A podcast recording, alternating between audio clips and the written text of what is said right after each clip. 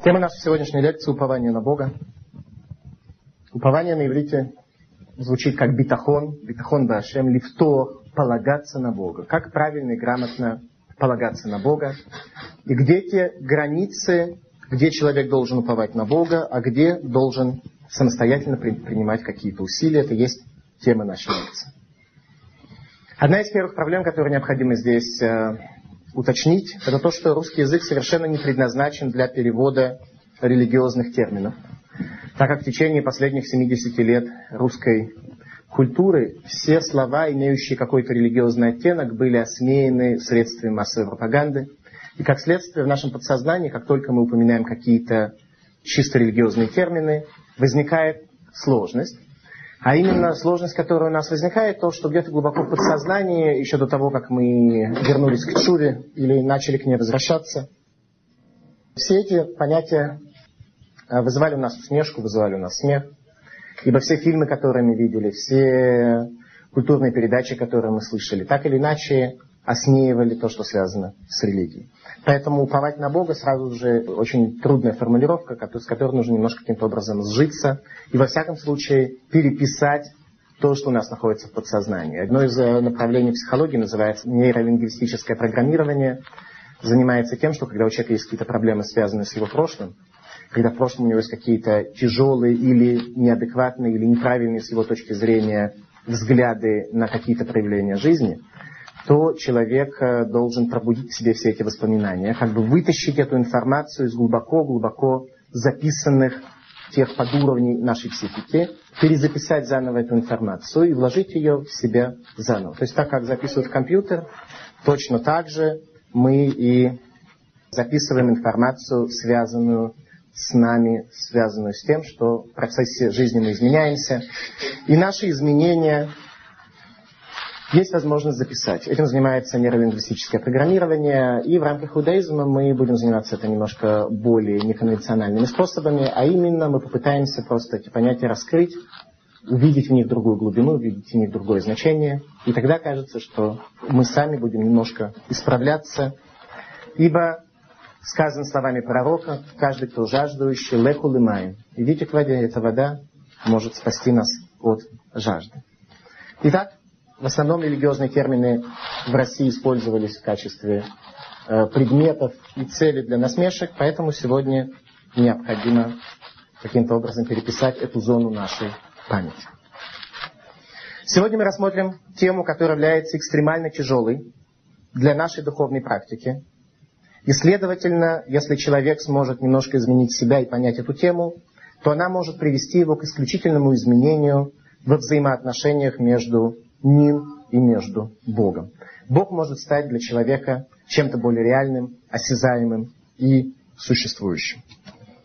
Евреи верят, что судьба человека определяется ему Броша Шана и спускается с неба, и возможности ее изменения, возможности изменения судьбы в течение года очень ограничены.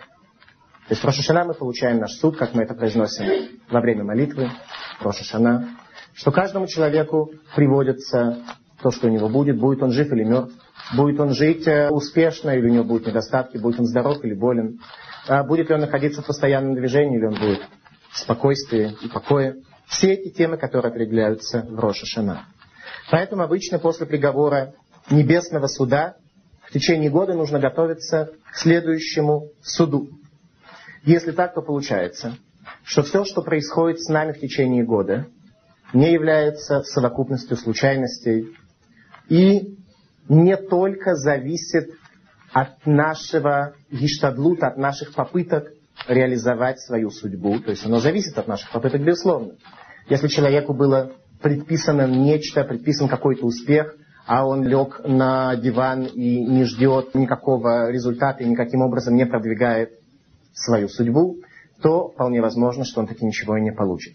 Тем не менее, в Рошана определяется тот максимум, которого мы можем достичь своими успехами. Конечно же, возможна и динамика, возможно изменения. А именно, если человек вдруг осуществит настоящую глубокую чуву, то весь приговор Рошашана таким образом может быть отменен, и судьба человека может произойти совсем-совсем иначе.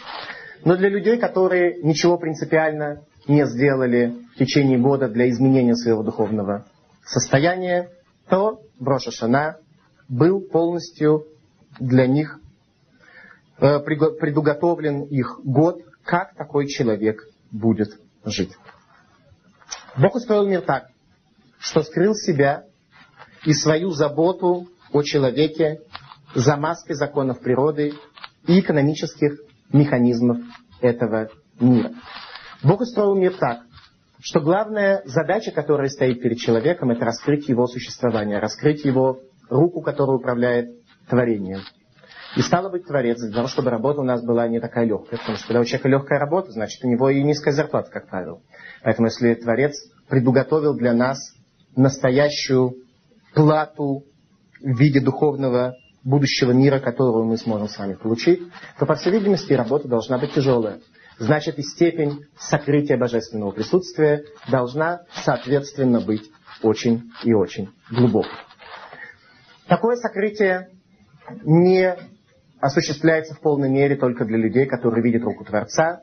По отношению к ним законы природы отступают, по отношению к ним царствует только рука Творца, управляющая всем этим бытием.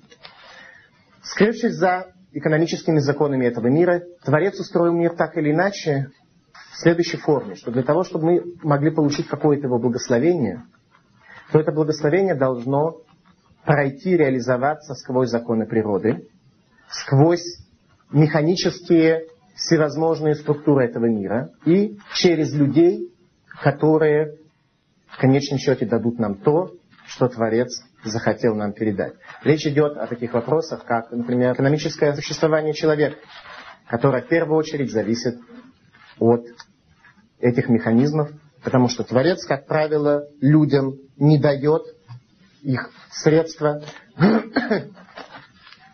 э, непосредственно с неба. Хотя бывают исключения, как мы в дальнейшем увидим э, в этой лекции. Итак, Творец скрывает себя. При этом у человека порой может возникнуть ощущение, что его существование в целом его заработок – это всего лишь вопрос случая, вопроса случайности. В этом и заключается сокрытие Творца в этом мире. А именно, при полной гармонии в вопросах материальных законов того, как Творец создал этот мир, мы наблюдаем хаос очень высокого порядка в вопросе существования человека, существования человеческого общества и судьбы индивидуума в целом. Очень трудно для индивидуума увидеть руку Творца, которая им управляет. Тем не менее, это сделать можно. И это суть и цель нашей лекции.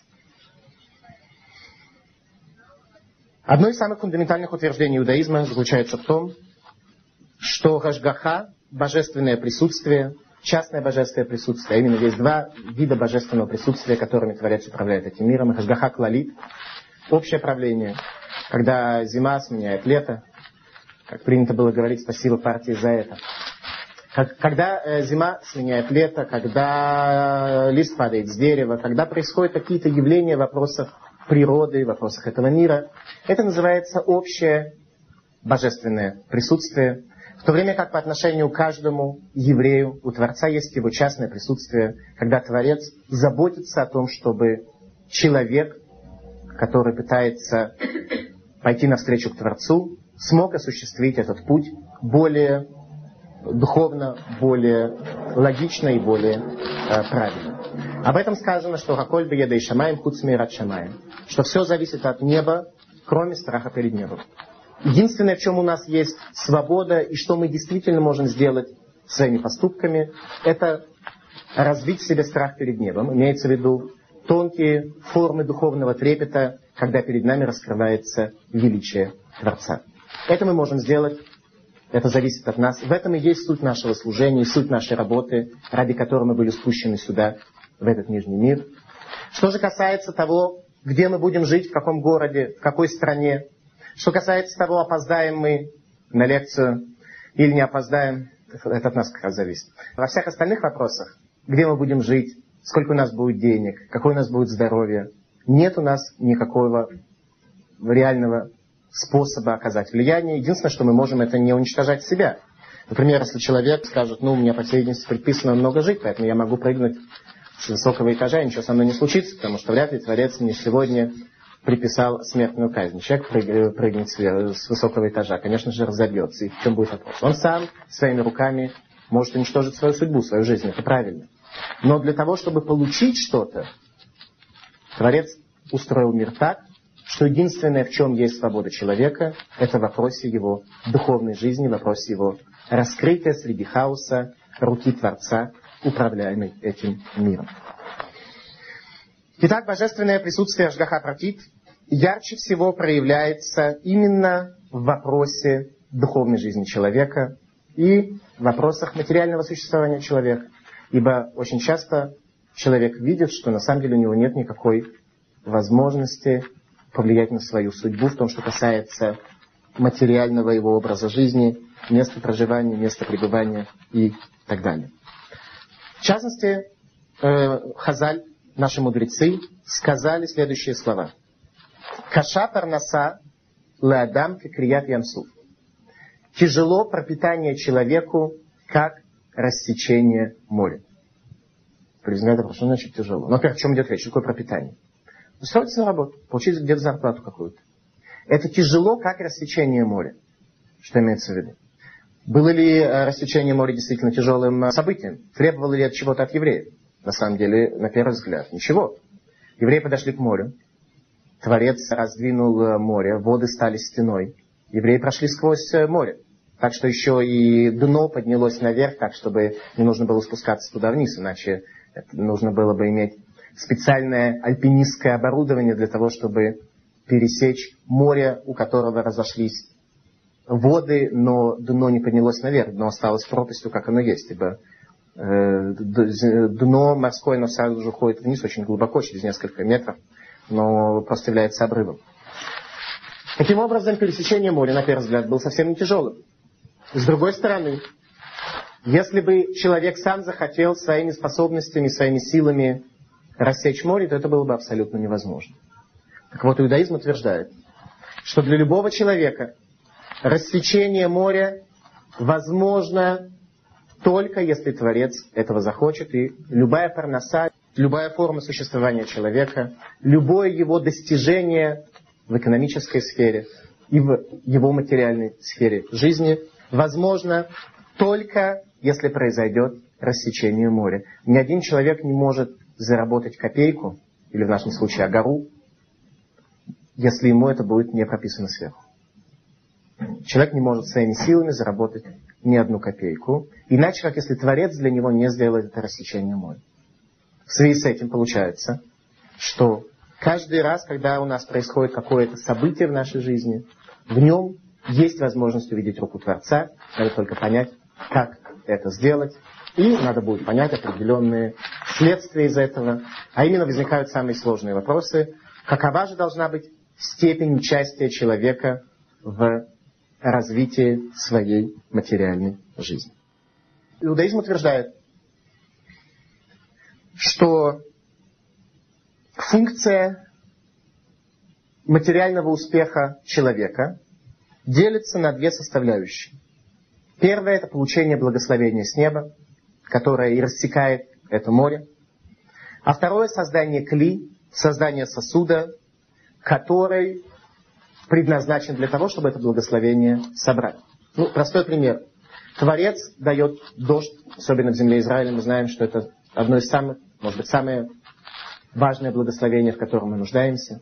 Однако, если мы не сделаем ведро для того, чтобы собрать этот дождь, то дождь выпадет, образуется грязь, испарится на солнце и не останется ничего. Поэтому задача человека в связи с этим определяется следующим образом. Во-первых, он должен быть достоин этого благословения. Он должен изменить себя духовно так, чтобы Творец дал ему то благословение, к которому он стремится, которое для него является важным и существенным. А во-вторых, человек должен своими усилиями, своими поступками создать тот самый кли, тот самый сосуд, который может собрать это благословение и привести к какому-то результату. То же самое, например, если человек обладает какой-то какими-то умениями, какой-то специальностью. И Творец дал ему благословение в том, что он может получить э, где-то зарплату. Человек должен создать кли следующим образом. Он должен просто куда-то прийти и устроиться на работу. Он должен показать себя, продемонстрировать себя, устроиться на ту самую работу, которая приведет его к этому благословению, которое спускается ему с неба. В связи с этим очень правильно решить задачу на оптимизацию. Поскольку здесь э, представлены люди, которые занимаются э, бизнес-менеджментом, то я должен сказать несколько слов о решении задач на оптимизацию. А именно, в данном случае задача человека, который хочет получить благословение, которое дает Творец, задача на оптимизацию ставится следующим образом. Человек должен построить такой сосуд, чтобы он включил в себя все то благословение, которое ему дает Творец, но чтобы сосуд не был больше. То есть сосуд должен быть максимально маленьким, но достаточным для того, чтобы включить все то благословение, которое дает Творец. Простой пример. Если человек будет тратить очень много сил и сделать очень большое ведро, такое большое корыто, а Творец даст ему только немного дождя. Получается, что он соберет себе дождя только на дне все корыто останется пустым. Поэтому получается, что все силы, которые он потратил на изготовление корыта, ушли впустую. И, соответственно, наоборот. Если человек сделает ведро слишком маленьким, а благословения будет много, то Творец даст ему это благословение, оно наполнит сосуд, и дальше пойдет через край. Таким образом, задача человека построить такое корыто, чтобы оно включило все его благословение, но при этом, чтобы человеку не надо было работать больше, потому что это время он мог бы использовать каким-то более эффективным способом.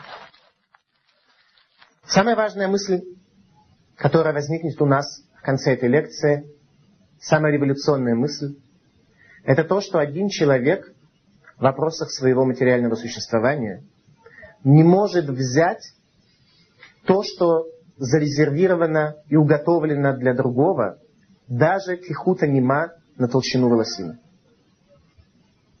Когда один человек получает нечто, а второй считает, что в принципе это полагалось ему, но из-за того, что он не пришел вовремя или опоздал, какая-то где-то оплошность у него произошла, то в результате получил это не он, а его конкурент, то такой взгляд является ошибочным с точки зрения иудаизма, а утверждение иудаизма, что один человек не может получить больше, чем ему положено, даже на толщину волосины, потому что иначе он вторгается в область, зарезервированную для другого еврея, для другой души, по отношению которой тоже есть Гашгаха против, частное божественное правление, которым Творец управляет этим человеком.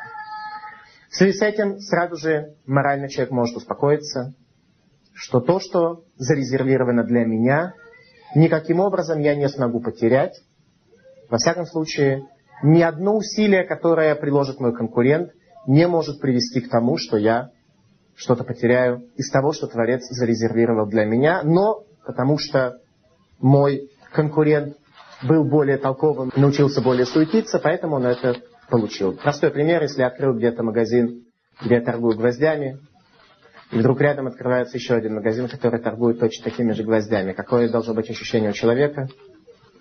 что мир разрушился у него, что до сих пор все клиенты приходили к нему. У него была полная монополия. И вдруг оказывается, что открывает кто-то еще один магазин. Так вот, те люди, которые по-настоящему уповают на Творца, они абсолютно спокойны в такой ситуации. Они абсолютно уверены, что то, что положено было для меня, я получу. Еще раз. Упование битахон башем не утверждает, что Творец даст мне все, что я хочу. Упование на Бога предполагает, что Творец даст мне то, что мне положено. То, что для меня зарезервировано.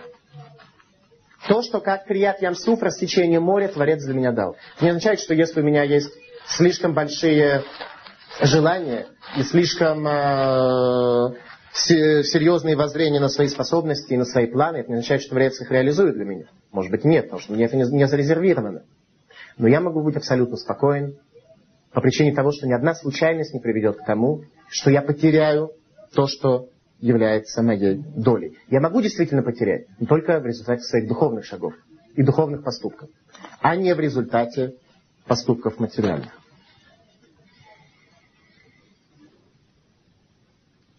Гармоничная реализация правления Творца скрывается за маской хаоса, за маской этого мира. И человек, который уповает на Творца и верит, что тот даст ему то, что решено по отношению к нему, должен, тем не менее, собрать это в корзинку, в клик, о котором мы с вами говорили, в ведро, о котором мы говорили. И на иврите это ведро называется гиштадлу, старание. То есть человек должен осуществить какое-то старание для того, чтобы то божественное благословение, которое ему предложено, могло бы ему быть передано. Творец это сделал в первую очередь для того, чтобы скрыть себя от лица получателей и от лица, от глаз других, которые бы, если бы увидели, что есть достойный человек, который ничего не делает, который действительно уповает на Бога, и при этом он э, получает от Бога все необходимые для него благословения, то, по всей видимости, тогда бы наша свобода выбора была ограничена. Если бы видели, что люди, которые соблюдают шаббат, живут более длительный э, период жизни, а люди, которые едят кошерную пищу, более здоровые, то тогда бы сразу же остальные люди потеряли возможность для свободы выбора. Поэтому статистика работает так, что по статистике ничего сказать нельзя. Тем не менее, поскольку пути Тора являются путями гармонии, учат нас гармоничному образу жизни, человек, который живет этим путями, он в конечном счете более здоровый, более счастливый, живет больше. Но Творец устраивает так, что дает нам всевозможные наказания за те недостатки, которыми мы обладаем, а у одного он ограничивает продолжительность жизни, у другого ограничивает здоровье и так далее. Поэтому в целом, когда сомневающийся э, еврей наблюдает за процессами, то в целом он не может увидеть того, что вывело бы его за рамки э, свободы выбора, и что ярко бы свидетельствовало ему о том, что не жить законами Торы нельзя так же, как нельзя пренебрегать объективными материальными законами этого мира. Главная задача человека в этом мире – это раскрыть близость Творца среди законов природы, в которых Творец скрывает себя. На иврите законы природы, как мы говорили? Природа как на иврите? М? Тева. От слова литво, утонуть. Творец тонет из этого мира, скрываясь за законами природы. Поэтому во всем, что касается нашего существования, он должен раскрыть нам свою руку через эти самые законы природы, иначе как для тех людей, которые смогли увидеть Рожгаху против намного больше, и для них Творец уже не скрыт, а его свет, его божественное присутствие наполняет весь этот мир, наполняет весь его мир. Тот мир, который видит только он и никто другой. Если мы не полагаемся на Бога в вопросах своего существования, то мы вынуждены полагаться на что-то иное и создавать какие-то иные объекты для своего упования, для своей надежды. А именно, разные люди уповают на разные вещи. На жизнь вообще, на свои связи, на свои способности, на свои э, человеческие особенности, на свои средства, на что-то то, что человек создает руками своими. На это сетует пророк Рамьяу, говоря, что подобного рода замена человеком Бога привела в конечном счете к разрушению связи между Богом и человеком и разрушению храма. А так говорит пророк Ирмияу. Ути азву макор маим хаим лахапор лагем беерот беерот нишбарим ашер лой халумаем. Меня оставили, говорит Ирмиягу, источник воды живой, для того, чтобы выкапывать себе колодцы, колодцы, которые ломаются и не содержат в себе воду, не могут удержать воду. Что имеется в виду? Творец это Мааян, источник воды. Как вода оживляет наши тела, так же Тора оживляет наши души. И вместо того, чтобы пить воду этого источника, что делают люди? Люди говорят, источник, Бог, он сложный, с ним сложно. Его не очень видно, на него полагаться тяжелее. Поэтому что лучше сделаю я, говорит человек? Я приду в какую-нибудь долину, я выкопаю там все колодец. Дождевые потоки, которые пройдут по этой долине, они наполнят мне этот колодец водой. И я буду зависеть сам от себя. Зачем мне зависеть от Бога? Лучше буду на себя полагаться. На свои финансы, на свое здоровье, на свои связи, на свое умение жить и так далее. Зачем мне на Бога полагаться? С Богом сложно. Я лучше буду полагаться на что-то более осязаемое, на что-то, что меня не подведет, как человеку кажется. Поэтому говорит Ирмияру, что они выкапывают себе колодцы, но колодцы эти ломаются, и воду не держат. Вода просачивается сквозь трещины. Ничего не остается. От всех попыток человека, от всего нашего гештадлута, который мы делаем, не остается ничего, кроме того, что Творец нам дал в рамках нашей Рашгахи Протит, в рамках того частного присутствия, которое Творец дает человеку. Как сказал об этом пророк Ирмияру, Юдей шор конеру вехамор авуз баалав. Вам Исраилю Ибанен. Знает бык своего хозяина, а осел знает кормушку своего хозяина. Еврейский народ не размышляет над этим. А именно, что такое бык? Бык, он, когда хозяин дает ему пищу, он идентифицирует своего хозяина и понимает, что эту пищу он получает от своего хозяина. Он ему благодарен настолько, насколько бык может быть благодарен. Осел, он животное менее интеллигентное. Когда ему хозяин бросает э, пищу в его корыто, то осел принимает свою ослинную трапезу. После этого благодарит корыто, говоря спасибо, корыто, что ты меня накормила. Осел не знает своего хозяина, он не идентифицирует своего хозяина, он идентифицирует корыто. Но корыто он честно благодарен, потому что корыто его в конце концов накормила. А еврейский народ даже корыту не благодарен. Евреи благодарны только самим себе. Они говорят, моя сила, моя способность, моя толковость, моя результативность привела меня ко всему этому достатку и ко всему этому успеху, который есть в моей жизни. Так Ирмиягу описывает нашу ориентацию в этом мире. Так пророк Ирмиягу описывает то, как живут евреи. Основная проблема современного человека в вопросах видения той доли, которую дает нам Творец, заключается в постоянном нарушении заповеди Аль-Тахмод, не возжелай.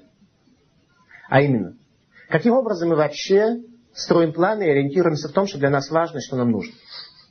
Мы смотрим более-менее на своих соседей и думаем, что как они живут, так в принципе нам нужно жить. Если у человека есть какая-то работа, у него должна быть работа. У человека есть какая-то машина, то у него тоже должна быть машина не хуже. Так мы ориентируемся на всех. У одного соседа мы заметили хорошую машину, нам тоже хочется. Другой живет э, в большой вилле, нам тоже хочется. У третьего хорошая жена, симпатичная, нам тоже хочется. Так нам всего хочется. Но при этом мы не знаем, что у кого симпатичная жена, тот нищий, может быть нищий, не может закрыть э, свои минусы в банке. У кого хорошая квартира, э, большая вилла, того жена грызет э, грызением постоянным. У кого хорошая машина, то она может быть хорошая только вовне, ну ее краска хорошая, а внутри там может быть все только ломается, и человек не знает, что с этой машиной вообще сделать и так далее. Мы не понимаем, что у каждого из нас есть своя судьба. Мы устроены так, что каждый из нас пытается посмотреть на другого, как живет другой, для того, чтобы какие-то уроки извлечь из этого. Таким образом, мы по умолчанию все сталкиваемся со сложным нарушением Аль-Тахмод, одна из десяти заповедей Торы. Не ориентируйся по другому человеку относительно твоей доли и твоих планов в этом материальном мире. Не возжелай жены ближнего, не возжелай осла ближнего, не возжелай имущества ближнего. Почему? Потому что у каждого из нас своя судьба. Творец дает каждому из нас то, что нам положено. И если твоим соседом является королева Великобритании с ее дворцом, то возжелать дворец королевы – это самое глупое, что может захотеть человек. Потому что королева стала королевой, потому что она так родилась. Творец э, создал ее королевой по причине ее родственных связей. Ты королем Великобритании стать не можешь, что бы ты ни сделал. Поэтому завидовать ей и возжелать ее дворца – это самая глупая ошибка, которую может сделать человек. Простой пример тому, э, например, э, мир устроен так, что вот выпрыгнуло какое-то количество парашютистов с самолета – и у всех парашюты не раскрылись.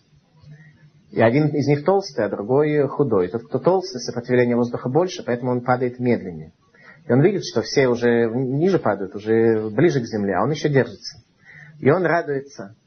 Как здорово говорит, знаете, какой вот я крутой, я выше вас, вы быстрее меня падаете, вы быстрее разобьетесь, а я стою выше вас и лучше, чем вы. Так ориентируемся мы по этой жизни. Для него более существенно то, что он разобьется через три четверти секунды после того, как все остальные. Точно так же мы смотрим на жизнь. Мы слизываем жизнь и то, как нужно жить с наших соседей. В принципе, действительно нужно ориентироваться по людям. И сказано прилепиться к Богу. Одно из простых объяснений это прилепиться к Томивей Хахамим, мудрецам Торы, для того, чтобы учиться у них их ориентации к жизни. Но ориентации в вопросах духа, а не в вопросах материи. Именно об этом мы с вами и говорили. Что единственное, что зависит от человека, единственное, в чем действительно у него есть работа, в чем он действительно должен учиться у других, это в вопросах духовных. Что касается вопросов материальных, каждому из нас дано то, что нам положено, и нет у нас возможности проникнуть в судьбу ближнего даже на толщину волосин. Мы в этом не виноваты, поскольку все наше воспитание, которое мы получили, и западная цивилизация в целом, учит нас не быть самодостаточными, а смотреть и ориентироваться именно в материальных вопросах на наших соседей. Об этом сказали мудрецы словами «Эйнадам юцемин гаулам вехаци таавато ядо» что человек не выходит из этого мира так, чтобы хотя бы половина страсти была в его руке. Человек все время что-то хочет. Ну, тот, кто живет материальными ценностями, всегда что-то хочет. Если у него есть 100, он хочет 200. Если он получает 200, он хочет 400. Он не 300 уже хочет, он хочет 400. Почему? Потому что раз у него стало 200, он стал уже большим человеком. Он вырос в своих глазах, значит, ему нужно теперь уже не еще на 100 добавить, а нужно еще на 200. И так человек, чем больше он получает, тем больше ему нужно. Так что психологические исследования, проведенные среди самых богатых людей мира и среди самых несчастных людей, то есть инвалидов, показали, что среди инвалидов счастливых людей не меньше, чем среди самых богатых людей этого мира.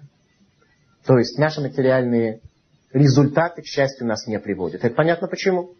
Потому что сказал Творец, что наша работа и вообще наше духовное существование, оно только в вопросах духовных, а не в вопросах материальных. Поэтому наши материальные достижения нас к счастью не приведут. Но об этом у нас будет отдельная лекция «Путь к счастью». Творец управляет этим миром посредством двух функций. Функция награды и наказания и функция мозаль. А именно, награда и наказание. Человек получит все, что он сделал в этом мире, по принципу меда кинегет меда. Мера за меру. За все добрые дела, которые мы сделали, за все самопожертвование, за все наши попытки изменить ту духовность, той части мира, которая зависит от нас, мы получим награду. За все, что мы испортили в этом мире, исказили, за все разрушение, которое мы принесли в этот мир, мы получим наказание. При этом задается старый вопрос. Почему праведники в этом мире страдают, а нечестивцы в этом мире получают большой успех? Это единственный вопрос, который задал Мошерабейну Творцу, тогда, когда Мошерабейну было открыто 49 ворот мудрости, а 50 были закрыты. 50 ворота мудрости это именно ответ на вопрос, почему в этом мире праведники страдают, а нечестивцы процветают. До того, как Мошерабейну задал этот вопрос Творцу, я не понимал, что он, собственно, спрашивает, потому что мне было совершенно очевидно. А именно. Дело в том, что кроме функции управления этим миром, наградой и наказанием, есть у Творца еще одна функция, которая называется функция Мазаль. Что такое Мазаль? Мазаль, дословно, это звезды, те звезды, которые влияют на каждое творение, на каждого человека, на каждый материальный предмет, который находится в этом мире, давая ему жизненную силу. Поэтому Мазаль – это как бы функция, которую на нашем экономическом языке можно назвать как аванс. А именно, есть люди, которым в этом мире дают больше аванс, а есть люди, которые получают меньше аванс. В то время как вся плата будет в будущем мире. Поэтому есть праведники, которые в этом мире страдают. Что это означает? Что их аванс награды в этом мире очень маленький. Всю награду они получат в будущем мире. В то время как в этом мире они получают только небольшие наказания или большие наказания для того, чтобы недостатки свои которые у них были, исправить в этом мире, чтобы там им не нужно было и нечего было исправлять. Нечестивцы наоборот. В этом мире они получают какую-то награду, в то время как в будущем мире их ждет только одно сплошное наказание. Поэтому Если есть люди, у которых все идет успешно, есть люди, которые, наоборот, чувствуют, что они не могут себя здесь как-то реализовать, и от этого попадают в депрессию, им нужно и возможно спастись от своей депрессии очень простым способом. Они просто должны понять, что то, что они в этом мире получают недостаточно, имеется в виду, что их функция мозаля, которым отведена, она достаточно маленькая. В то время как основную часть награды они получат в мире будущем. Теперь, что же не знал Моше Рабейн? Моше Рабейну пытался увидеть точно, как это все работает. А это от человека сокрыто. Потому что если человек увидит, как работает эти две функции награды и наказания, которые дает Творец, то человек потеряет полностью свободу выбора, он, наконец, абсолютно увидит полную гармонию в вопросах управления Творцом этим миром. В свое время мудрецы, ученики Раби Шимона Барюхая, обратились к нему, говоря, что вот э, тяжело очень жить, экономически тяжело. Раби Шимон Барюхай подводит их в горной долине, показывает им эту горную долину, и они видят, что вся долина наполнена золотом. Говорит им Раби Шимон Бар Юхай, пожалуйста, спускайтесь и берите. Мне спрашивают, а что это за золото? Он говорит, это та доля, которая вам зарезервирована в будущем мире. Но если вы захотели взять ее сейчас, то вы можете взять. То есть Раби Шимон Бар Юхай спустил им сюда аванс больше, чем им было положено. Его ученики посмотрели на эту горную долину, отказались, потому что они не захотели оказаться в будущем мире в его незавершенном состоянии награды, которая им положена. Аналогичную историю рассказывают какого-то хасидского рэбе, которого пилила жена о том, что вот он учится, молится, ситуация у них очень тяжелая, живут они в условиях голода. И обращается на к нему, молись Богу, пусть он э, нам что-то даст. Обращается тот с молитвой к Творцу, и утром просыпаются они и видят, что у них дома лежит слиток золота. Спрашивает жена, что это такое? Ну, это ответ на мою молитву. Спрашивает она, что с этим делать? Как что? Возьми, продай, этого хватит нам, чтобы прожить всю жизнь. Ну, женщины люди любопытные, она задает вопрос, а почему этот слиток золота в такой странной форме, в форме ножки, стола? Он говорит, очень просто. У всех, кто будет в Уламаба, будет стол с четырьмя ножками. А у нас только с тремя, потому что одну ножку мы спустили сюда в форме золотого слитка обращается к нему жена и говорит, скажи, может быть, ты можешь помолиться к Богу, чтобы он ее забрал назад? Совершенно не обязательно человеку стремиться к тому, чтобы здесь Творец ему дал больше, чем то, что ему положено. Обратите внимание, насколько, если мы положим на сердца наши это учение, насколько может измениться наша ориентация. Ведь нас с детства слепо ориентировали брать все, что только можно брать.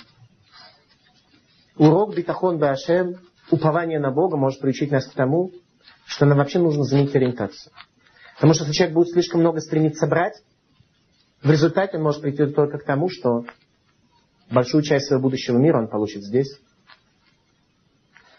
Но счастье это ему не даст.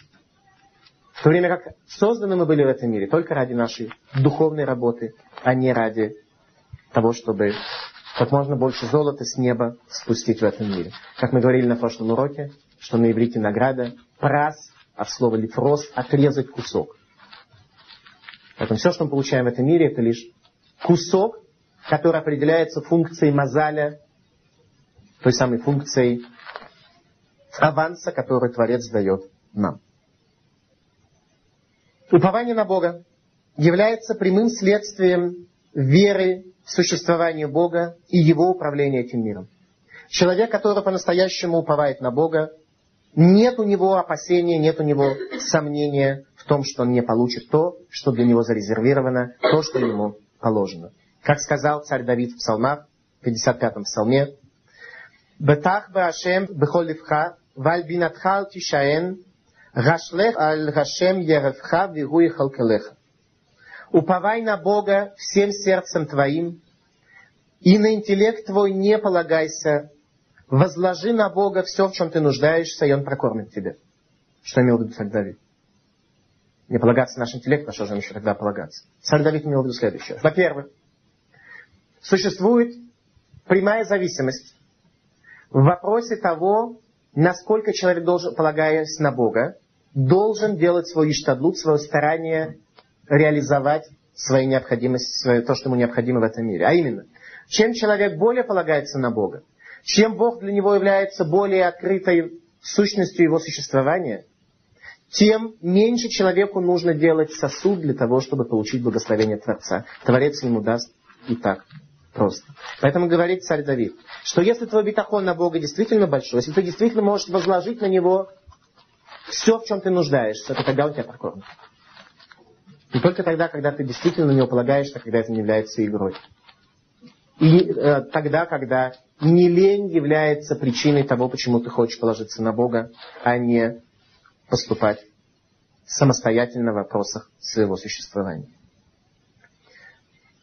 Талмуд приводит нам историю про одного бедного, который пришел к Рабе, одному из э, основных мудрецов Талмуда, и сказал Раби Парнесени, Раби, покорми меня. Спрашивает его Рова, а какой у тебя уровень жизни? Как тебе нужно кормить? Насколько хорошо? А именно, э, закон оказать милосердие бедному предполагает, что мы должны дать бедному то, что ему необходимо в его индивидуальных условиях. Например, если человек э, всегда жил на низком уровне, то ему нужно дать кусок хлеба. Если человек был когда-то богатым, знатным и обеднял, то ему нужно дать больше, потому что для него, если ты ему дашь кусок хлеба, ты его страдания никаким образом не снимешь. Поэтому заповедь Здаки, она предполагает помочь не всем людям одинаково дать минимум какой-то, а каждому человеку в зависимости от его специфики. Говорит бедный Рови, что я обычно ем жирных э, цыплят и пью старое дорогое вино. Говорит ему Рова, веломит хашев бедох цибур, и ты не, тебе как бы не волнует, что община должна тебя вот так вот кормить, обеспечить тебе такой высокий уровень жизни. Он говорит, медидуху кахлину, от их я ем, мидерахмана кахильна, от Бога я ем. В это время постучали. И крови заходит его сестра, которая не видела его 13 лет, и приносит ему жирную курицу и бутылку дорогого вина. Говорит Рова бедному, сядь и ешь, мне было отвечено ради тебя. А именно. Рова увидел и понял, что этот бедный, который действительно полагается на Творца, что не за счет общины он ест, и не община содержит его, а что община получает ради него, в случае, если она дает ему. То есть Творец ради этого бедного дал кусок пищи также самому Рою. Это и есть прямое видение картины мира. Как сказал царь об этом, «Садику хель лисова навшо, вебетен рашаим тихсар». Праведный ест до сытости души своей, а живот нечестивых всегда голодает. Нечестивый всегда собирает деньги, потому что он э, думает, а вдруг завтра я буду голодать. Поэтому нужно, поскольку я не могу положиться на Бога, говорит нечестивый, я полагаюсь на себя. Значит, чем больше у меня будет в банке капитала, тем мне будет надежнее. А если у меня не будет капитала, то будет очень плохо. Поэтому он всегда не доедает, он всегда ограничивает себя во всем, в чем он может, лишь бы только каким-то образом просуществовать и не оказаться в условиях неуверенных, когда он зависит от кого бы то ни было, в частности от Творца. Книга Хувот Левовод «Обязанности сердца» одна из самых основных книг еврейского мусара, приводит нам семь условий, которые необходимы для того, чтобы мы могли положиться на объект упования. Еще раз. Человек может уповать либо на Бога, либо на какие-то другие явления, которые он создает руками своими, на свои связи, на свои дипломы, на свои способности и так далее. Так вот, для того, чтобы по-настоящему можно было на что-то полагаться и уповать, Хувот Левовод говорит, что должно быть семь условий.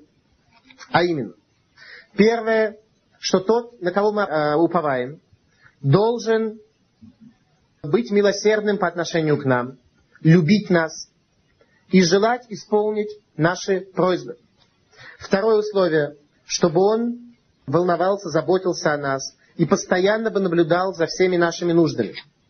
Третье условие, чтобы тот, на кого мы уповаем, был бы настолько силен, чтобы никто не мог ограничить от него возможность осуществить его желание помочь нам. Четвертое, чтобы он фундаментально знал, что для нас действительно является добром. Что для того, кто полагается на него, что для нас действительно является добром. Пятое, чтобы объект нашего упования был единственным, кто управляет нами от нашего создания до нашей смерти. Шестое условие, чтобы без него никто не мог сделать для нас хорошее или плохое. И последнее, седьмое условие, чтобы он постоянно передавал бы нам свое добро, как тем, кто достоин этого, так же и тем, кто этого не достоин. Понятно, что все эти семь условий могут реализоваться только в случае, если мы уповаем на Творца. Все остальные измы и все остальные продукты, созданные руками нашими, не обладают ни одним из этих семи условий. Все они неустойчивы, все они ненадежны, все они могут подвести. Так царь Давид в Тхилим говорит о уповании человека на Творца. Им лоши вите ведумамки навши кагамуля ле эймо кагамуля лай навши. Если бы я не поместил душу свою и безмолвствовал, как ребенок, надеясь на грудь матери своей, также надеюсь я и на Творца для души моей. Как ребенок, так психологи говорят, он вообще считает, что грудь матери является его неотъемлемой частью. Не, не что такое постороннее, часть его, он считает, что часть его. Он на нее абсолютно полагается. У него нет никакого сомнения в том, что это то, что его спасет от всех трудностей. Он абсолютно спокойно, абсолютно полагается на эту группу. Также, если человек полагается абсолютно на Творца, в такой ситуации у него возможно развитие этого качества битахон башем, упования на Бога. Царь Давид утверждает, что Творец знает, что является истинным добром для человека.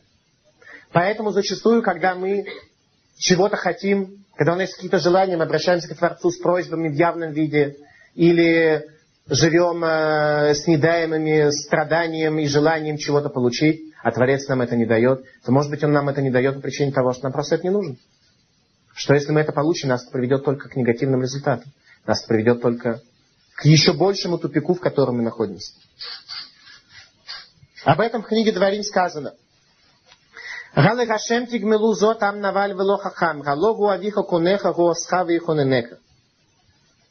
Кому же вы воздаете этим? Богу вы воздаете этим народ мерзкий и немудрый.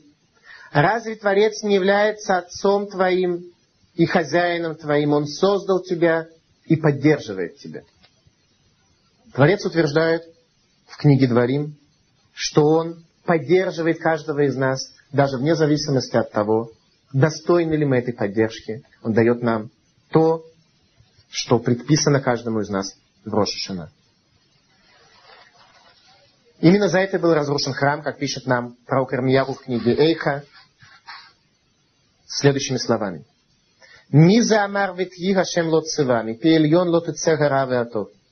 Люди говорили следующие слова, за что был разрушен храм. Миза амар кто это такой, кто сказал, и так в жизни и происходит. Разве Бог, э, его э, речение реализуется в этом мире? Хашем лоцева, это не от Бога, не Бог это заповедовал. Мир сам как-то в себе существует. Мипи из уст Всевышнего не происходит хорошее или плохое. Не из уст Всевышнего происходит хорошее и плохое. От чего? От того, насколько я хорошо работаю, насколько я хорошо продвигаю свои цели, насколько я эффективен и способен в достижении и реализации своих задач. Царь Давид говорит иначе. Но тон лехем леколь басар килолом хаздон дает хлеб всякой плоти, ибо вечное милосердие его. Об этом кричат пророки, чтобы мы полагались не на сибот, не на какие-то причины, посредством которых Творец скрыл себя, на самого Творца, который реализует свою волю действительно через эти причины. В то время как человек полагается не на Бога, а на причины. Человек черпает воду из колодца. И он с молитвой обращается к ведру и к веревке, говоря, ну, что же я буду делать, если ведро у меня прохудится? Что я буду делать, если у меня веревка порвется? И все его молитвы, и все его надежды, и все его интересы, и все его внимание связано с, с веревкой и с ведром. А то, что Творец дает ему воду в колодце, человек об этом не задумывается. Человек молится только, сибот только посредством которые реализуют волю Творца. Говорят, что на ведро вся его надежда. Об этом сказал Кагелет. Леколь зман вет леколь хефец. Всему есть свое время и подходящее время для каждого предмета. В посты мы читаем следующий текст, который приводится пророком Исаи. Диршу Гашем бегимацо, харугу бегаисо каро. יעזוב רשע דרכו וישוב את מחשבתיו, וישב אליה השם וירחמהו, אלוקינו כי ירבה לסלוח. כי לא מחשבותיי כמחשבתכם, ולא דרככם דרכי, נאום השם. Ищите Бога, когда можно найти Его. Призывайте Его, когда Он близко. И оставить нечестивый путь свой, человек несправедливый помыслы свои, возвратится к Богу, и Он помилует его. И к Богу нашему, ибо Он много прощает. И вот дальше Ишаяху показывает, как же Творец устроил этот мир. Ибо мысли мои, говорит Бог словами пророка, не ваши мысли и не ваши пути, мои пути. Слово Господне. Мир действительно устроен сложно. Если мы говорили с вами о том, что одна из главных причин, за которые мы должны благословлять Творца, это за то, что Творец дал нам интеллект, который может адекватно понять устройство этого мира. Тем не менее, говорит Ишаягу, пророк Исаия, в вопросах управления этим миром вы понять не можете, как я управляю миром. Тигавуда дархами даркихем вы махшаватами махшаватухем. Ибо выше пути мои ваших путей и мысли мои выше ваших мыслей. В вопросах, как Творец управляет человеком и человеческим обществом, понять мы не можем.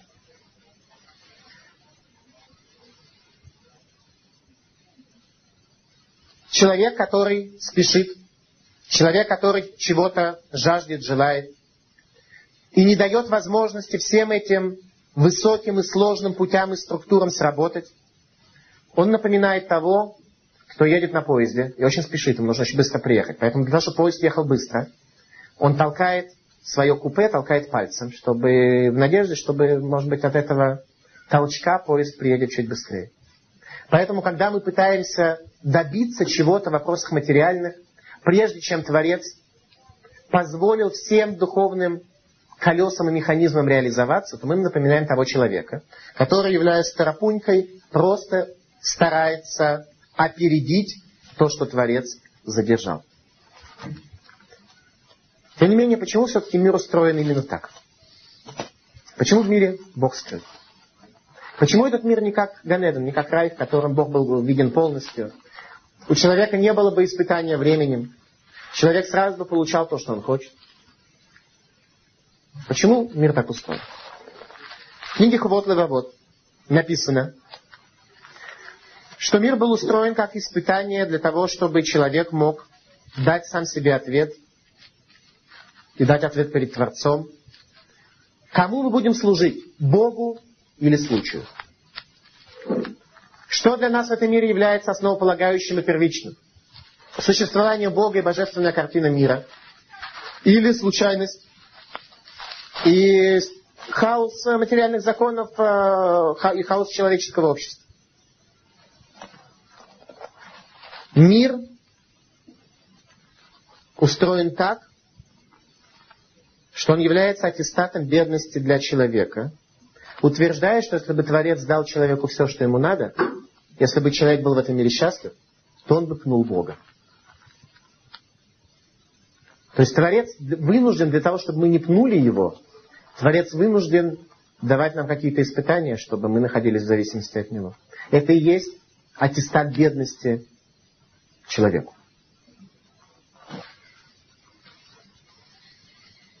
Об этом сказал пророк Исаия в пятой главе. На пиршествах их скрипка и арфа, тимпаны и свирели. а на дела Господа не смотрят и деяния Его не видят. Что делают люди? Чем Исаия помешала скрипка и свирель? Тем, что люди пытаются создать человеческую духовную цивилизацию, которая будет являться эрзац Торы, Тора-заменителем. Потому что на деяние Бога люди не смотрят, и деяния Его не видят. И сложно. Человеку сложно видеть, поэтому что делают люди? Они пытаются создать себе свою культурную жизнь, заменив духовности Торы и те ценности Торы, и свет Торы, который они могут увидеть, заменив его музыкальным концертом. Об этом сказано в книге Дворим, глава 32. Ваишман Ешурун Воевод. И уточнил Ешурун, Ешурун, еврейский народ, от слова Яшар, прямой. Евреи изначально были созданы прямыми. Были созданы как люди прямые. Каждый человек был создан с потенциалом быть прямым. Он имеет прямую душу, он имеет большинство людей в нормальное время имели прямой генотип, имели прямое воспитание, нормальное, прямое, цельное духовное воспитание, которое давали еврейские родители, еврейские школы. И уточнил Ешерун, стал брыкаться, уточнил ты, растолстел, разжирел и оставил Бога, создавшего его. Поэтому Творец вынужден испытаниями, которые он дает нам в этом мире, хоть каким-то образом помочь нам не закусить вожжи и не дать нашему животному началу полностью аннулировать нашу духовность. Результат развития человеческого общества и западной человеческой цивилизации – это поклонение человеком изделиям рук своих, что и привело напрямую к зависимости между упованием на Бога и суетой и нестабильностью жизни и экономического мира. А именно, чем меньше человек уповает на Бога, тем укрепляется суета, тем больше укрепляется нестабильность, и тем больше человеку не на что становится положиться, пока, наконец, мы не раскроем перед собой возможность вернуться к Шуве, вернуться назад к Богу, поняв, что Он-то является той самой объективной реальностью, его законы являются объективной реальностью, данной нам в ощущении, не зависящей от нашего сознания. Люди стремятся за стабильностью, чтобы убежать от Бога. Люди стремятся и ценят изделия рук своих и достижения рук своих для того, чтобы избежать Бога, потому что с Богом сложно. Бог непростой. Непонятно, каким образом восстановить с Ним связь. Непонятно, каким образом а, на Него можно положиться. Люди не видят Бога, как правило. Поэтому намного более надежно положиться на свой банковский счет, положиться на свое имя, положиться на какие-то свои достижения, которые человек в этом мире сделал. В то время как Творец шаг за шагом каждому из нас показывает, что на самом деле на все это положиться нельзя. Все это нас может легко подвести. С психологической точки зрения мы можем увидеть фундаментальную разницу между людьми, уповающими на Бога, и людьми, уповающими на элементы этого мира. А именно, с психологической точки зрения. Человек, который уповает на Бога, он не бежит за людьми, не находится в постоянной зависимости от них, легко переносит потери или чрезвычайные ситуации. Почему? Потому что он понимает, что то, что с ним происходит, это не случайно, значит, ему это было определено с неба. С обратной стороны, он не восхищается и не гордится своими достижениями. Он ощущает свободу и спокойствие своей души. Он понимает, что в его судьбу не может вклиниться никто, даже на толщину волосины. Поэтому все, что он получает с неба, это только за его духовное служение, плюс мозаль. Поэтому единственное, каким образом человек пытается изменить свою судьбу, это изменением своего духовного состояния. Соответственно, наоборот, человек, уповающий на суету, который находится в состоянии рассеянности, ненадежности, он понимает, что положиться он может только на то, что осязаемо, только на то, что он может сделать и изготовить руками своими. Он постоянно находится в неуверенности. Он ездит, устает, заискивает, пребывает в страхе и опасении. Иногда нарушает законы для того, чтобы добиться чего-то приграничного, что он добиться не может всегда опасается, а вдруг рухнет его основа, на которой все зиждется и держится. Он тяжело работает, ограничивает себя и находится в постоянной зависимости от этого мира, не будучи никогда уверенным ни в чем и никогда не в состоянии ни на что по-настоящему положиться. Люди очень любят держаться при власти и возле богатых. То есть тех, кто почитаем в народе. Элементарный психоанализ показывает, что причина, почему люди любят держаться при власти, то есть возле богатых и возле наделенных властью, заключается только в их желании что-то отхватить от себя. Они надеются, что тот, кто наделен властью, сможет им помочь в реализации каких-то их задач, а тот, кто богат, сможет им э, передать немножко своего имущества. При этом они заблуждаются в одном. Ну, во-первых, наделенные властью средствами весьма неохотно расстаются с тем, что они имеют, весьма неохотно делятся своими средствами и своими возможностями. Но самое главное, это то, что богатый не может передать бедному или нуждающемуся в нем даже на толщину волосины, если ему это было не предначертано с неба. Мы стараемся быть возле тех, кто может нам что-то дать. При этом они, даже имея самое большое желание, не могут дать нам больше, чем того, что нам с неба предписано даже на толщину волосин. Обратите внимание, насколько легче жить человеку, который не верит в это. Если это верит головой, а сердце у него неспокойно, это не означает верить. Это означает не иметь упования на Бога. Лифтор Башем, уповать на Бога, имеется в виду по-настоящему в какой-то мере до глубины души, видеть и чувствовать, что это правда. Что мир действительно так устроен, что я стою под Богом, и что ни одно творение не может оказать на меня никакое влияние. Что в этом мире нет случайности. Поэтому случайно сосулька не может упасть на голову случайного прохожего. Иначе, как если ему это не было определено. Не означает, что правильно ходить под сосулькой, потому что, может, твое состояние будет как раз промежуточное. Творец должен вот-вот решить, наказать тебя или все-таки будет что-то. Если ты при этом будешь ходить нагло под сосульками, то за эту наглость ты получишь еще один грех, и этот грех приведет к тому, что ты будешь наказан. Тем не менее, если тебе не предписано с неба, ты можешь абсолютно ничего не волноваться. Только не вредить осмысленно своему здоровью. И не попадать в опасные места. Гаколь бы ядей шамаем худ от шамаем. Все зависит от неба, кроме страха перед небом. А именно, как это происходит? Что значит, кроме страха перед небом? Как это работает на практике? Например, я иду устраиваться на работу. И мой работодатель меня принимает. Теперь, кто меня принимает? Мой работодатель или Бог это устроил? Если Бог устроил, то как? Либо работодатель сам захотел, а Бог, допустим, не помешал. Как это э, устроить? Устроено следующим образом.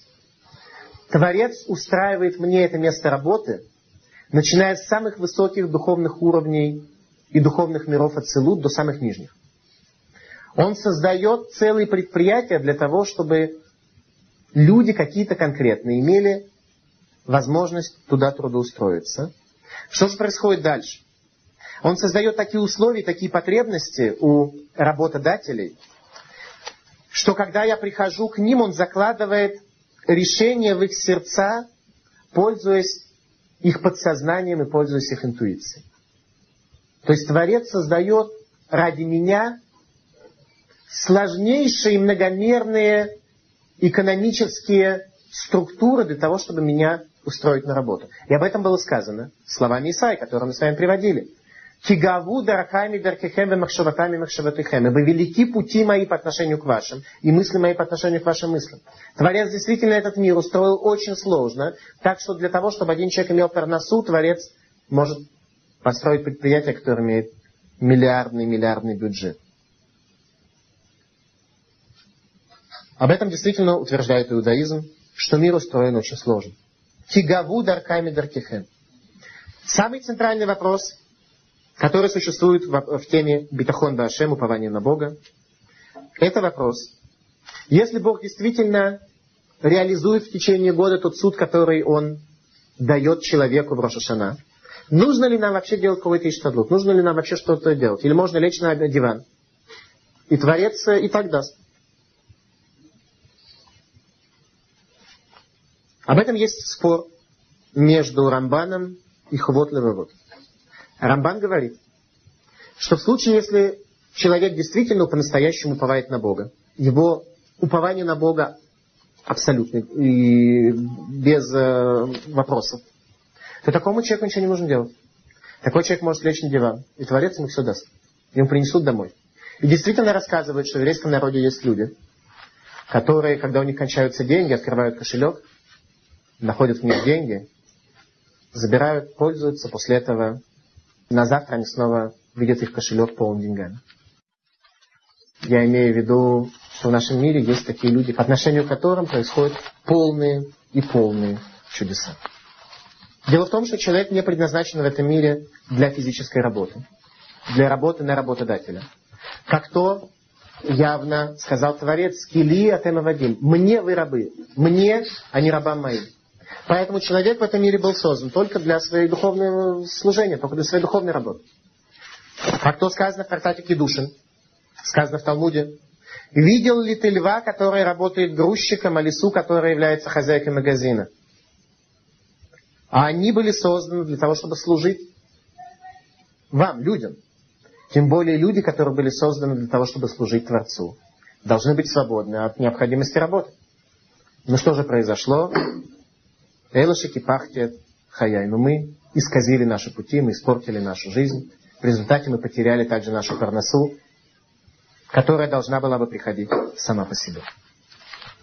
Рамбан считает, что для человека, который по-настоящему повает на Бога, не нужно делать вообще никакого усилия. Бог ему сам все даст. Даже сосуд не надо делать. Творец ему сам создаст сосуд. В то время как хувот левовод обязанности сердец.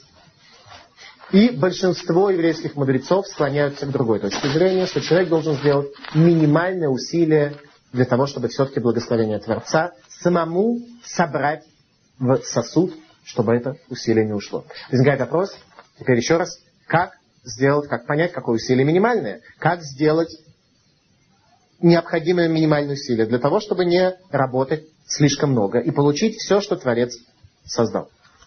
На это мудрецы говорят, что человек должен выбрать себе работу и выбрать себе путь для достижения остальных своих целей и задач в материальном мире в соответствии с корнем души и способностей. А именно, отказаться от тяжелой работы, которая утомляет душу и сердце, избрать ту работу, которая соответствует корню твоей души. Избрать ту работу, которая соответствует тебе. И тогда Творец даст тебе, сколько тебе нужно. Потому что человек, например, вместо того, чтобы работать на той работе, которая ему нравится, которую он любит, пойдет устроиться на тяжелую, гнетущую, унижающую работу и будет работать еще к тому же в две смены, он действительно получит намного больше денег. Но эти деньги уйдут. Они уйдут на адвоката, на зубного врача, на то, что у него крадут машину, на то, что ему взобьют подфарник. У него постоянно в жизни будут неприятности. И все эти деньги уйдут. Останется только то, что ему было определено в Рошашана. Поэтому главный ключ того, как человеку пройти по жизни, это избрать ту работу и тот путь, который соответствует корню его души. Тогда он сможет собрать благословение в тот сосуд, который он сделает. Что влияет на качество бетахона Башем? Как только каждый из нас может развить в себе это качество упования на Бога, как только мы сможем развить с вами ощущение того, что наши конкуренты не смогут проникнуть даже на толщину волосины в нашу судьбу и забрать у нас, что должно было принадлежать нам, мы увидим, что жить в этом мире становится намного легче мы становимся намного спокойнее. И все те психологические факторы спокойствия и уверенности к нам приходят, и мы видим, что творение обращается к нам иначе, люди воспринимают нас иначе, и мы начинаем больше видеть руку Творца, который управляет нашей личной судьбой. Таким образом, на бетахон, на упование на Бога, в первую очередь влияет видение руки Творца. Важно иметь в виду, что человеку, который уповает на Бога, не обещан Ган-Эден на этой земле. Человеку, который уповает на Бога, обещано только то, что он получит то, что Бог для него зарезервировал, то, что Бог для него решил в Рошашана. Наши желания нескромные могут нас э, намного рисовать нам э, намного более э, картины э, богатые, то, что Творец для нас не, не дал. Тем не менее, вера, которую должен иметь человек, что Творец даст ему то, что для него хорошо, ибо Творец является тем, кто дает нам не то, что мы хотим, а то, что для нас хорошо и правильно для нашего, подчеркиваю, духовного образа жизни, для нашего духовного служения.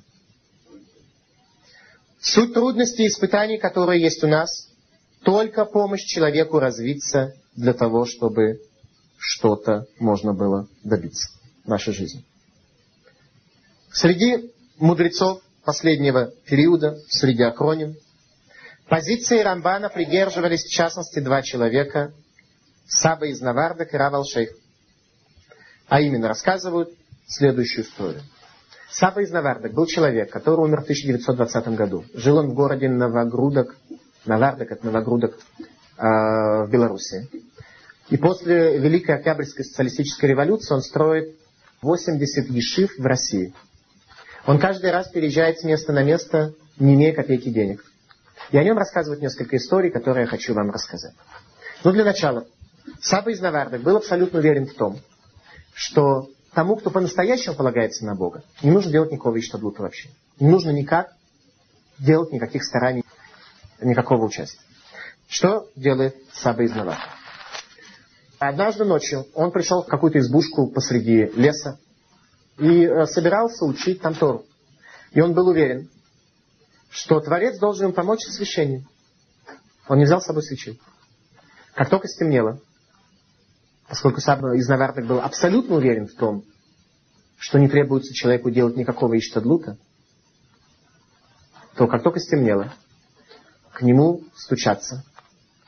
Открывает он дверь, подходит к нему человек, спрашивает, не нужны ли тебе свечи, дает ему свечи и уходит. Согласно преданию от его учеников, это был Илья Уганави.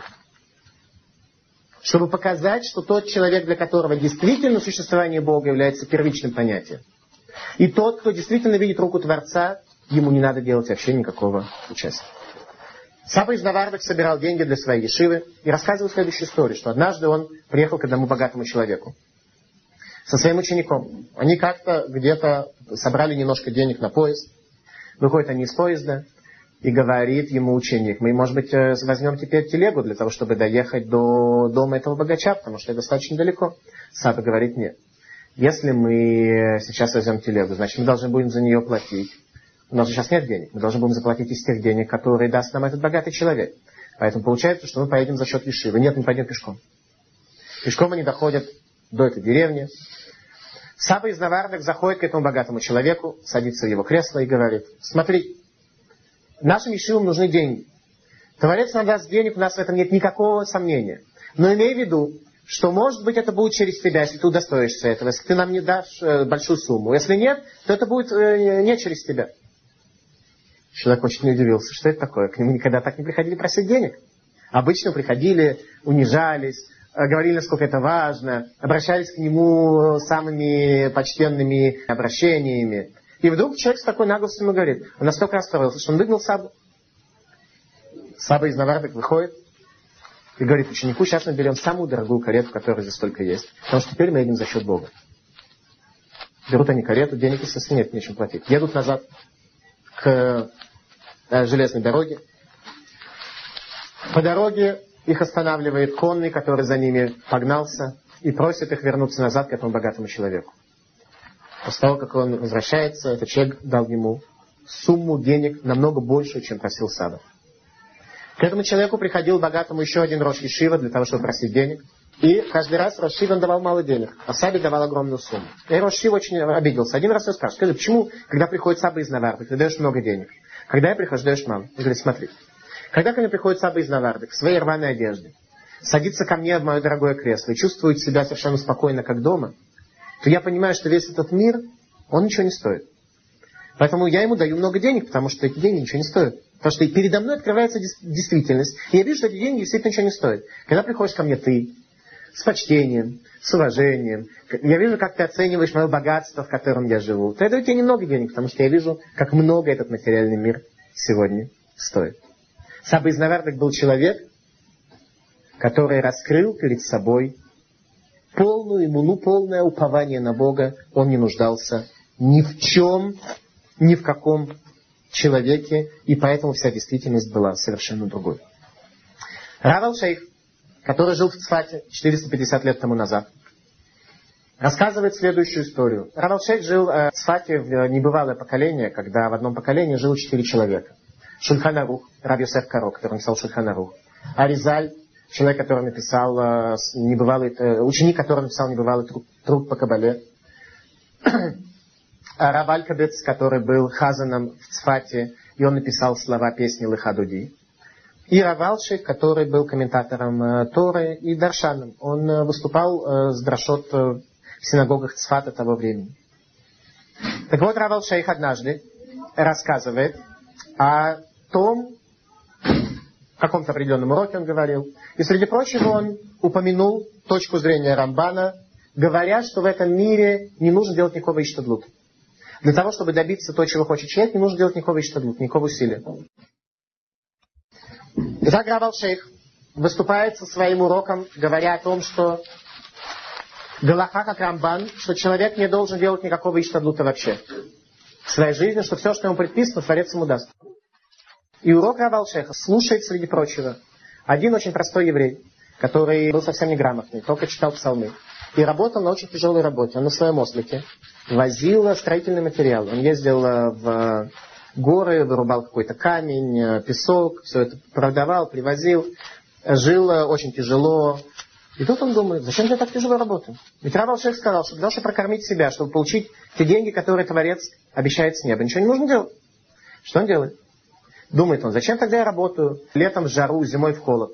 Он продает своего осла, продает свою телегу, проедает все деньги, которые у него были. Когда деньги заканчиваются, он открывает свою печку, сидит, читает псалмы, потому что он даже учиться не может.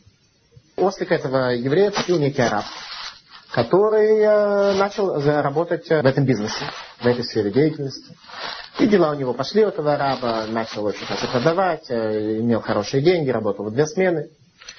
И однажды, копая что-то в, горной долине, он вдруг э, вынимает какой-то камень и видит, что там клад видит золотые монеты. Он кладет этот клад, араб, который купил ослика у нашего еврея, кладет этот клад на телегу и радуется, как здорово, что он у этого еврея купил осла с э, повозкой. Теперь он разбогател благодаря этому еврею. Он положил клад, и вдруг со скалы срывается камень, попадает в голову этому арабу, он падает мертвым. Осел постоял некоторое время, на то он и осел, чтобы не стоять долго. И пошел. Теперь куда он пошел? По привычной дороге он пришел в дом к еврею. еврей получил тот клад, который дал ему возможность просуществовать всю его жизнь. Узнав об этой истории, в Цфате произошла настоящая революция. Люди побежали к Равалшеху, задавая вопрос, как такое может быть? Почему этот простой человек, который даже учиться не умеет, какие происходят чудеса в его жизни? В то время как мы, твои ученики, говорят э, ученики Равалшиху, у нас ничего в жизни подобного не происходит. Насколько мы уповаем на Бога, насколько мы развиваем в себе качество упования на Бога. У нас все это не происходит. Отвечает Равалшик. Все это зависит от того, какая у вас почва, насколько у вас плотная и глубокая почва. Для этого человека одного урока было достаточно, чтобы по-настоящему до глубины души принять это в качестве своей веры. Вот для него действительно никакое иштадлу, никакое участие было абсолютно не нужно. Тем не менее, жизнь очень сложная. Жизнь сложнее любой модели. Как же понять нам, в случае, если мы оказались на развилке дорог? Как нам понять, куда идти? Однажды один человек пошел в пустыню. Он долго шел. Он э, полагался на Бога, что Бог пошлет ему колодец. Он взял с собой какое-то количество воды, вода закончилась. Он полагался на Бога, что Бог пошлет ему какой-то колодец, что он не погибнет что Бог спасет его. Так он долго-долго шел, и вдруг видит вдалеке дерево, значит, есть какой-то оазис. Он подходит и видит действительно колодец. У этого колодца была, правда, вода мутная, грязная, с песком. Но он так поблагодарил Бога за то, что ну, в пустыне и это колодец. Он э, напился этой воды, проходит чуть дальше, делает еще несколько десятков шагов, видит еще один колодец, в котором чистая, прозрачная колодезная вода. Но он уже напился. Это лишний раз говорит нам о том, как нам полагаться на Бога. Мы должны полагаться на Бога в том, что Он даст то, что соответствует корню нашей души. Что далеко не всегда мы должны бросаться на первое попавшееся, что нам попадется. На первый колодец с мутной водой, который Творец нам создаст. Нам, может быть, нужно пройти немного дальше, несмотря на жажду, несмотря на то, что нам не хватает чего-то. И тогда мы найдем тот чистый колодец, который по-настоящему был предназначен для нас. В завершении нашей лекции я хочу прочесть вам одну главу из книги Малахим, из книги царей, э, книга царей 2, глава 6. История про пророка Илиши. Сказано следующее, что во времена царя Израиля жил пророк Илиша, ученик Илья Ханави. И пророк Илиша каждый раз царю Израилю, который вел войну с царем Арама, рассказывал э, о тех э, военных хитростях, которые царь Арама э, устраивал против евреев. Воевал царь арамейский с израильтянами, и советовался он с рабами своими, говоря, в таком-то и в таком-то месте будет стан мой. То есть каждый раз царь Арама собирается сделать засаду для еврейской армии. И говорит, сделаем засаду в таком месте. Совещается он со своими генералами. И посылал человек Божий сказать царю Израильскому, берегись проходить через это место, ибо туда спустились арамейцы. Что делает пророк? Каждый раз предупреждает царя, говоря, туда не ходи, там засада. Ну, когда цари такое говорят, что должен сделать царь? Ну, евреи же люди, которые хотят во всем убедиться, правильно? Мы же люди любопытные, поэтому царь должен послать туда людей, чтобы проверить. Ну, и царь израильский посылал не раз и не два на то место, о котором говорил ему человек Божий, о котором предостерегал его. То есть, что делали э, евреи? Была посланная разведка израильская, она стоит на большом расстоянии, показывает нос в засаде э, арамейцев, убегает назад, действительно убеждается, что они там. Каждый раз евреи убеждаются, что пророк прав. И встревожились из-за этого сердца царя арамейского, и призвал он рабов своих и сказал, «Не скажете ли вы мне, кто из наших в общении с царем израильским?» Какой должен вывод сделать из этого царь арамейский? Что, по-видимому, у нас есть шпионы, которые докладывают об этом царю израильскому. А откуда же царь израильский может так заранее знать, посылать свою разведку, показывать им нос и уходить? И сказал один из рабов его, нет такого, господин мой царь. Нет, говорит, мы все люди надежные, мы все арамейцы, 100% чистые арамейцы по национальности и по нашим э, религиозным и национальным верованиям. Говорит он, нет, это не, не мы шпионы. А Илиша, пророк, который в Израиле, пересказывает царю израильскому даже те слова, которые ты говоришь у себя в спальне. Для него все открыто, для него весь мир открыт. У него законов природы вообще не существует. У него полностью мир открыт. Ну, когда говорят такое царю Арама про такие способности еврейского пророка, что же делать? И сказал он, пойдите вы смотрите, где он, и я пошлю взять его. Что он говорит? Пойдите узнайте, где он живет. И мы его арестуем. Пророк, который видит все, что ты о чем-то своей, со своей женой в спальне говоришь. Ты идешь, собираешься его арестовать?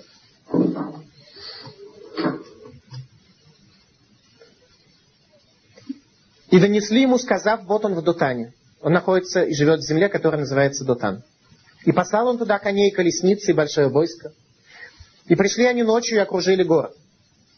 То есть царь Арама посылает несколько своих дивизий для того, чтобы арестовать пророка, окружает город. И поднялся рано слуга человека Божия и вышел, и вот войско с конями и колесницами окружило город. И сказал ему отрок его, вы, господин мой, как нам действовать? Говорит, что делать? Мы в полном окружении, наш, нашу маленькую деревню в долине Дутана. Окружили крупнейшее подразделение противника. И сказал он, не бойся, ибо больше тех, которые с нами, чем тех, которые с ними. Тут Илиша говорит своему служке, слова, которые тот совершенно не понимает, как понять. Больше тех, кто с нами, чем тех, кто с ними.